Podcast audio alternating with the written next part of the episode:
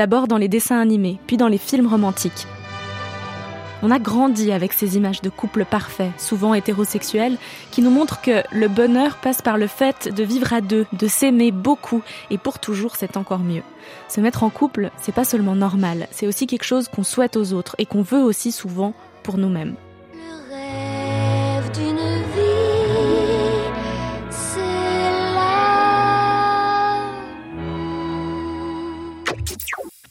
Les divorces et les séparations restent très nombreux, et de plus en plus de personnes ne se reconnaissent plus dans cette forme d'amour, parfois très normative. Vous l'avez remarqué, vous aussi?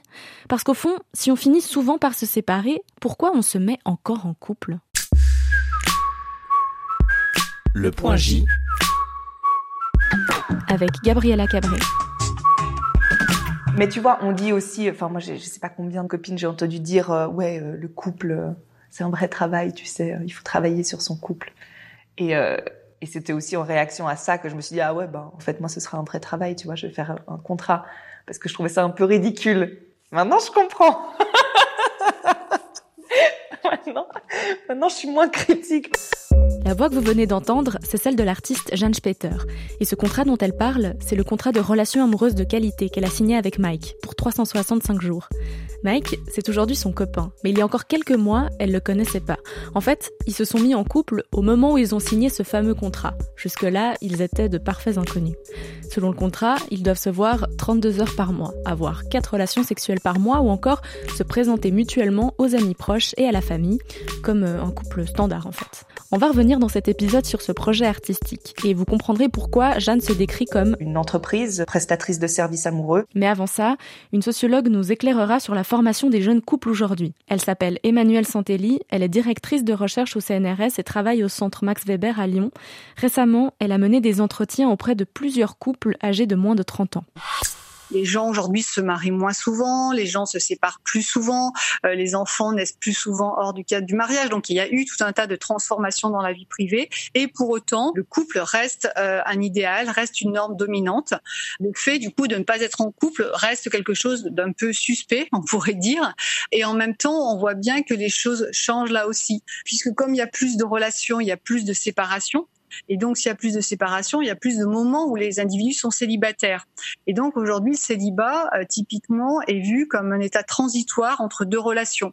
Alors qu'avant, on pourrait dire qu'il y avait d'un côté les célibataires et d'autre côté les gens en couple, voire les gens mariés. Et pourquoi le couple est une norme aussi importante et quelque chose d'aussi désirable C'est que derrière le couple, c'est le projet de fonder une famille. Et ça, c'est quelque chose que, auquel je m'attendais pas vraiment, en tout cas pas de manière aussi massive au cours de, cette enquête. Et j'ai vraiment euh, pu euh, observer encore auprès de ces jeunes couples. Alors quand je dis jeunes couples, c'est que c'est des personnes qui avaient euh, moins de 30 ans en moyenne, qui avaient une durée de, de vie de couple relativement courte, de 4 ans euh, en, moyenne. Et pour autant, euh, ce premier couple stable dans lequel ils étaient était associé au projet de fonder une famille. Le couple est procréatif. Et avant de former une famille, il y aurait ces marches virtuelles que le couple devrait gravir, l'escalator relationnel. C'est ce dont parle la journaliste Victoire Toyon dans le podcast Le cœur sur la table réalisé par Binge Audio. L'ensemble des attentes sociales selon lesquelles une relation romantique devrait suivre un ordre de marche et mener au mariage, à la parentalité, à la propriété, à la cohabitation. D'abord le premier contact, du flirt, des rendez-vous et probablement du sexe. Et puis on continue en mettant en place des rituels amoureux, en se présentant en public comme un couple. Ma copine, c'est mon copain. On établit des habitudes, des attentes, des projections dans le futur, on rencontre la famille et les amis de l'autre. On habite ensemble, on partage ses finances, on se fiance, on se marie, on a des enfants, des petits-enfants. Et on vieillit ensemble jusqu'à que la mort nous sépare. C'est la seule fin acceptable. Dans ce podcast, Victoire Tuaillon interroge cette norme du couple et explore d'autres schémas de relations amoureuses. Ces rituels amoureux dont elle parle, ils sont étroitement liés à ce qu'on appelle le sentiment amoureux. Emmanuel Santelli, être amoureux, amoureuse, est-ce que du coup c'est vraiment inconscient comme on se l'imagine? Non, on nous fait croire effectivement que c'est le magie, la magie du hasard, et donc on peut effectivement y croire et y voir euh, les signes du destin aussi. Mais euh, en fin de compte, quand on est sociologue, ce qu'on voit surtout, c'est que les personnes se rencontrent dans des lieux euh, nécessairement, même si c'est sur la toile numérique. En tout cas, c'est un lieu comme un autre. Et euh, à partir du moment où on se rencontre dans un lieu, bah, ce lieu il est déterminé socialement. À l'université, ben, on rencontre d'autres personnes qui sont aussi étudiants. Euh, sur son lieu de travail, on rencontre, alors ça peut être des personnes qui occupent des positions professionnelles différentes, mais le plus souvent, on va rencontrer des collègues qui ont à peu près le même statut que nous. C'est ce qu'on appelle l'homogamie sociale, le fait de, de former un couple avec quelqu'un qui a les mêmes caractéristiques sociales que nous, c'est-à-dire le même niveau de diplôme ou la même profession. La toile numérique a une autre forme de lieu dans lequel on avait pensé au démarrage qu'on verrait un peu plus d'hétérogamie, donc le contraire de l'homogamie.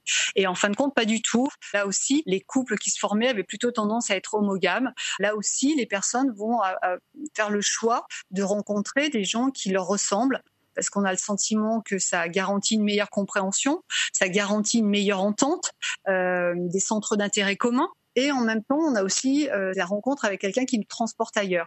Mais il n'empêche que cette dimension euh, de ressemblance est une dimension importante. Et donc, les personnes, lorsqu'elles vont échanger sur la toile, vont s'assurer que la personne partage les mêmes centres d'intérêt, les mêmes modes de consommation. Et donc, tout ça, ça se, traduit par différentes choses qu'on échange. Quand on va demander à la personne où il a l'habitude de sortir, par exemple, dans quel type de lieu, ben ça, ça dit quelque chose de, de nos pratiques. Et puis, euh, ce que les collègues mettent en évidence, c'est aussi, par exemple, l'attention qui va être portée à la manière dont la personne avec qui on échange, comment elle, comment elle écrit, est-ce qu'elle fait des fautes d'orthographe, tout ça situe les gens socialement. De deux inconnus, qu'un geste imprévu rapproche en secret. On parle beaucoup du couple à deux. Et pourtant, il y a des nouvelles formes d'amour qui émergent. Je pense au polyamour, au couple libre. Ces nouvelles formes d'amour, est-ce qu'elles pourrait détruire cet idéal euh, du couple qu'on a décrit jusqu'à maintenant? Le couple libre, je pense que c'est quelque chose qui a probablement toujours existé. On en parle plus aujourd'hui parce qu'effectivement, ce, ce, mouvement du, du, polyamour euh, est quelque chose qui, par contre, a, plus été, on va dire, euh, théorisé, si je peux me permettre cette expression, ces, ces, dernières années. Pour autant, euh, je pense que le couple hétérosexuel, binaire n'est pas prêt de disparaître, mais par ailleurs, des évolutions que vous mentionnez a pour effet de transformer ce couple hétérosexuel.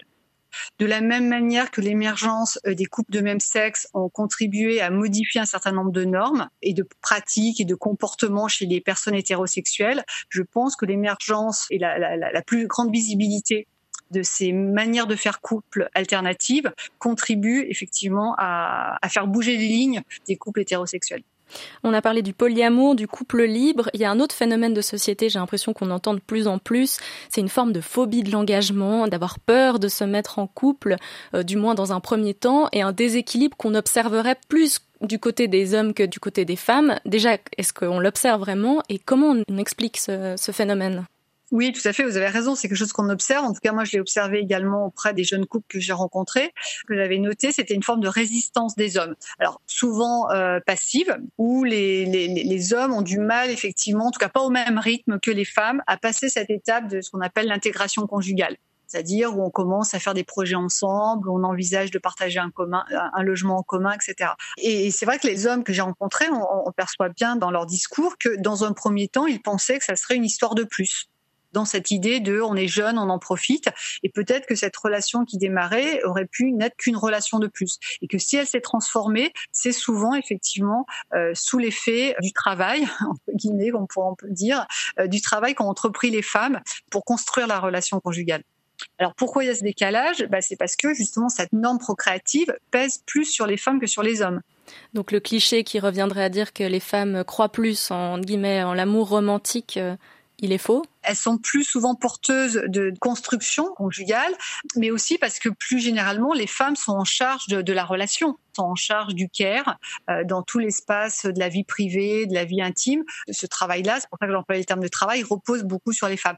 Après, une fois que le couple fonctionne, que le couple est installé, euh, moi je dirais que les, entretiens que j'ai faits avec les jeunes hommes ont montré qu'ils étaient tout autant attachés qu'elles au modèle de l'amour romantique. Et euh, dans l'amour romantique, bah, c'est l'idée de la durée, c'est-à-dire que si on s'engage, euh, c'est pour du long terme. Tous, hommes et femmes, m'ont dit qu'une fois qu'ils étaient dans ce couple, c'est c'est un couple qui voit comme un couple pour la vie. Donc il y a cette idée de durée, il y a cette idée d'exclusivité qui est aussi partagée par les hommes, et puis cette idée de complémentarité de la vie à deux. Un grand merci à Emmanuel Santelli pour son éclairage. Je vous propose maintenant de revenir sur l'expérience de Jeanne, 365 jours de relations amoureuses régies par un contrat.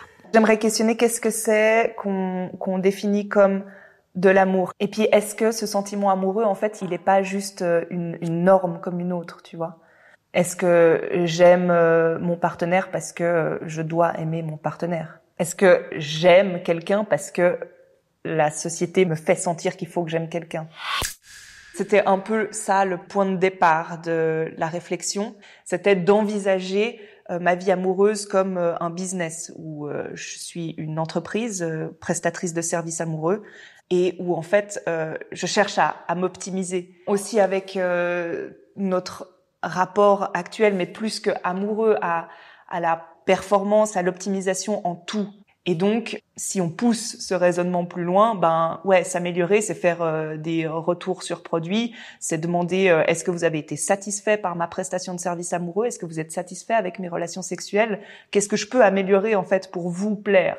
Et du coup, c'est pour ça que j'ai voulu utiliser un peu tout ce langage entrepreneurial et puis prendre un contrat vraiment genre euh, super. Il euh, y a rien de romantique là-dedans. Après, je suis pas en train de dire non plus que la romance ou le côté magique de l'amour euh, n'existe pas. Je suis pas en train de proposer un, un nouveau modèle de relation amoureuse. Je suis juste en train de faire une expérience.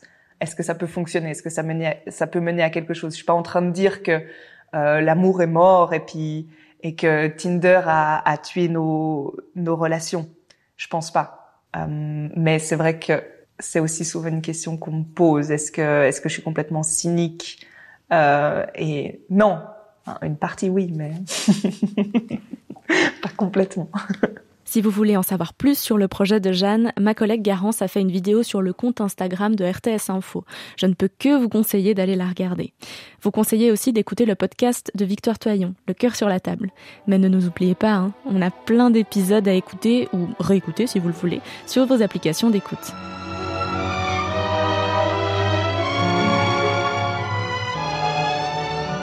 Allez, à bientôt Le point J.